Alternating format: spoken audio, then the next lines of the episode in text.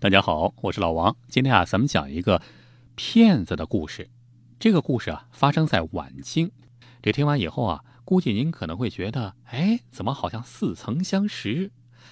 这就对了。这古往今来，这骗术啊，有时候都是一样的。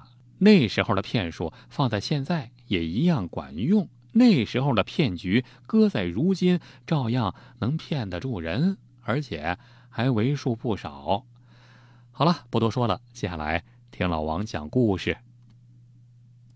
这事儿啊，得先从一个姓梁的开古董店儿的人说起。在北京城有一个姓梁的古董店，也算是京城的大户啊。这平时啊，这就卖点什么鼻烟壶啊、挂饰啊、珠宝啊之类的。这梁老板他们家房子不少，在古董店后面啊，有这么着七八间房子空下来，没人租。于是啊，就在门上贴了个招租启事。哎，果然啊，这广告还是有用的。没过几天啊，就有人上门就来问价钱，说正好要来京城经商，这家眷不少，所以啊，想多租几间房子，哎，在这住。这梁老板一看生意上门了，高兴啊。于是啊，就满口答应。过了没两天，上门租房的这个自称姓刘的刘商人啊，这刘商人很快就带着老婆孩子，还有不少仆人、佣人、丫鬟、婆子啊，就住了进来。这每天也非常热闹，经常见到这刘老板、这刘商人啊，也坐轿出门拜客啊。有时候啊，也会有人来他们家串门，而且啊，这个姓刘的商人还特别热情。没事啊，也经常来前面的这个梁老板的古董店坐坐，喝喝茶。一来二去啊，俩人就熟悉起来。话说有一天，这刘老板又来串门，喝着喝着茶，突然从怀中拿出几个物件，说这是他的祖传之物。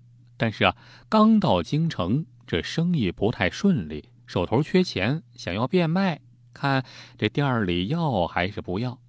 这不古董店吗？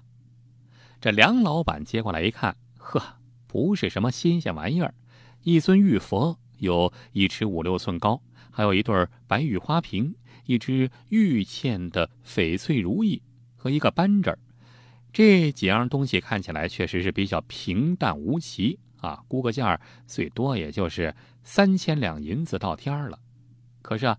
这刘老板开口就想要两万，当然了，这古董店里肯定是不会要这东西，这价也太高了，是吧？你要一两千两，我有点赚头，我就收下来了。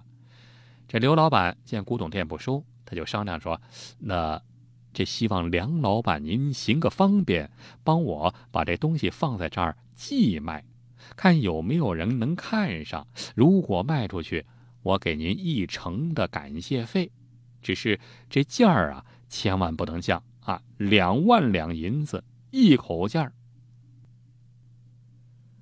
这梁老板是个人精啊，开古董店的，那当然是人精了。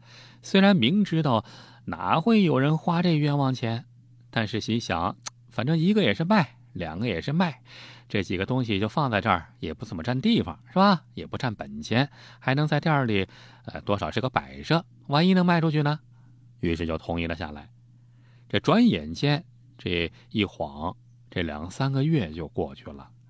这两三个月中间啊，这几个东西也不是没人问，也有人问，但是一听这价儿，哎，都伸舌头，这价钱也太贵了吧。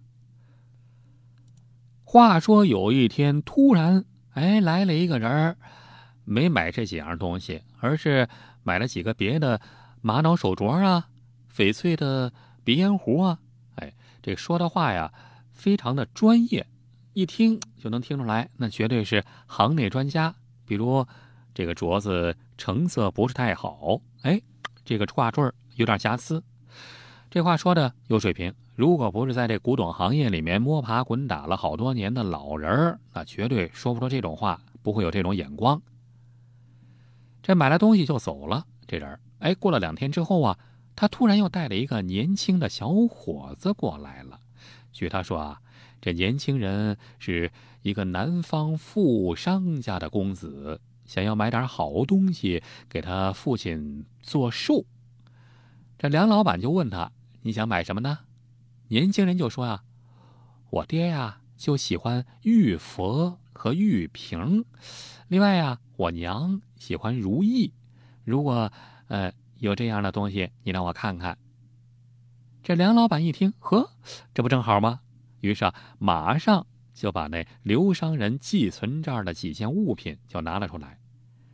这业内行家呀，这看了半天，就对那年轻人说：“啊，这几样东西不错，可算是京城一绝呀！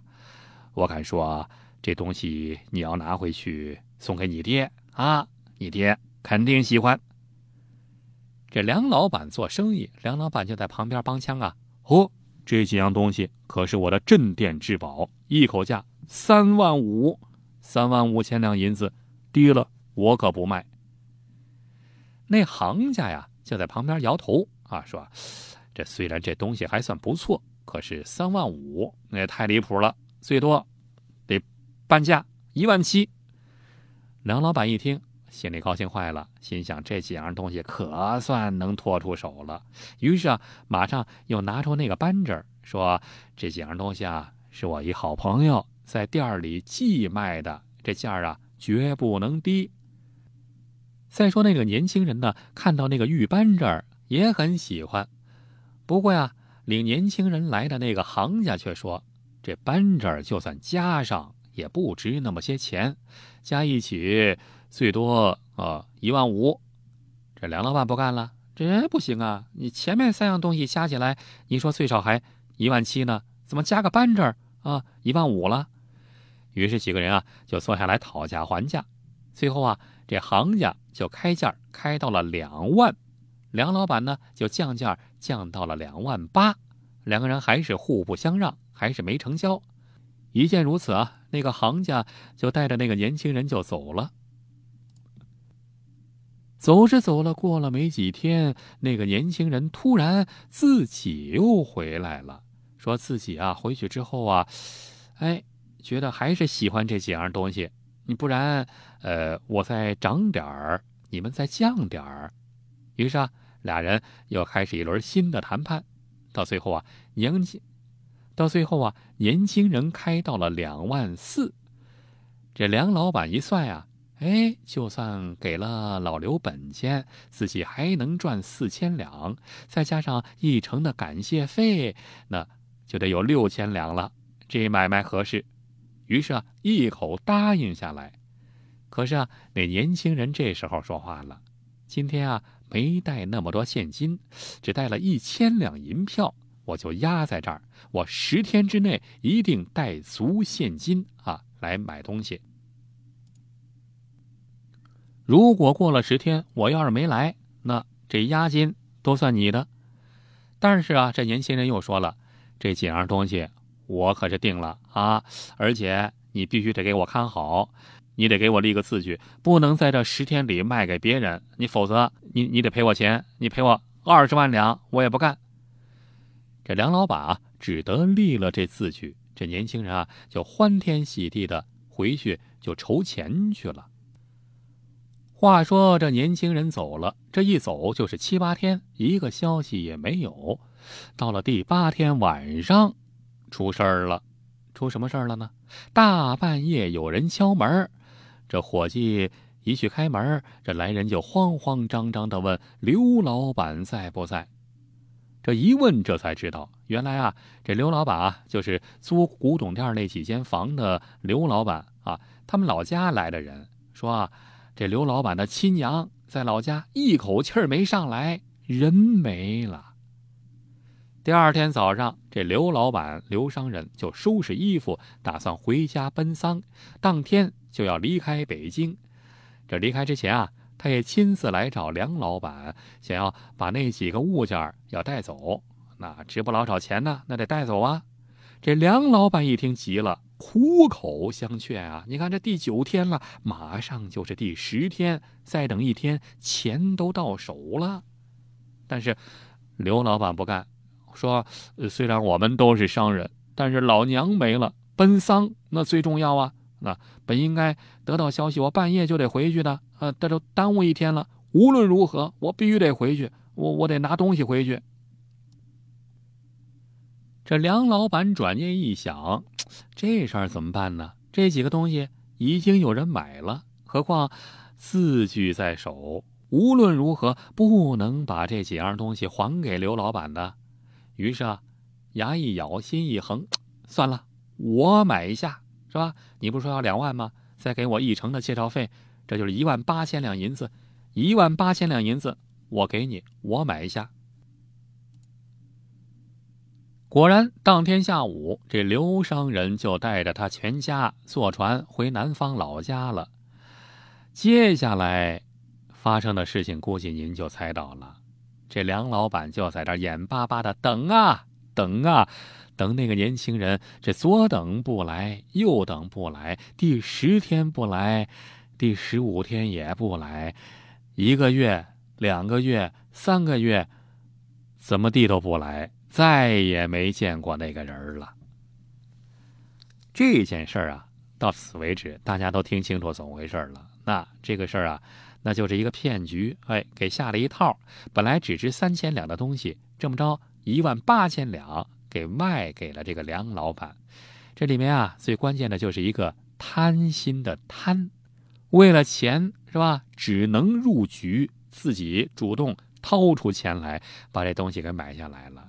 这被骗，也是活该。这故事啊，就到这儿了。这您想想啊，这古时候有这种骗局，这今天其实也不少。不信您看看各种媒体里面报道的发生的类似的骗局，也是多了去了。如果您还想看到更多精彩内容，欢迎关注老王的微信公众号“老王讲野史”。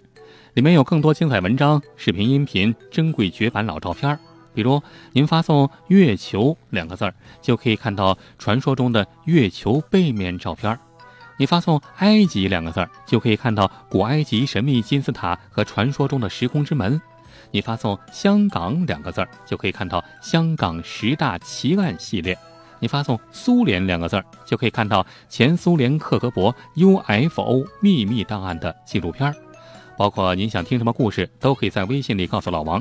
好了，更多精彩内容，欢迎关注微信公众号“老王讲野史”。咱们呀，在微信里再见吧。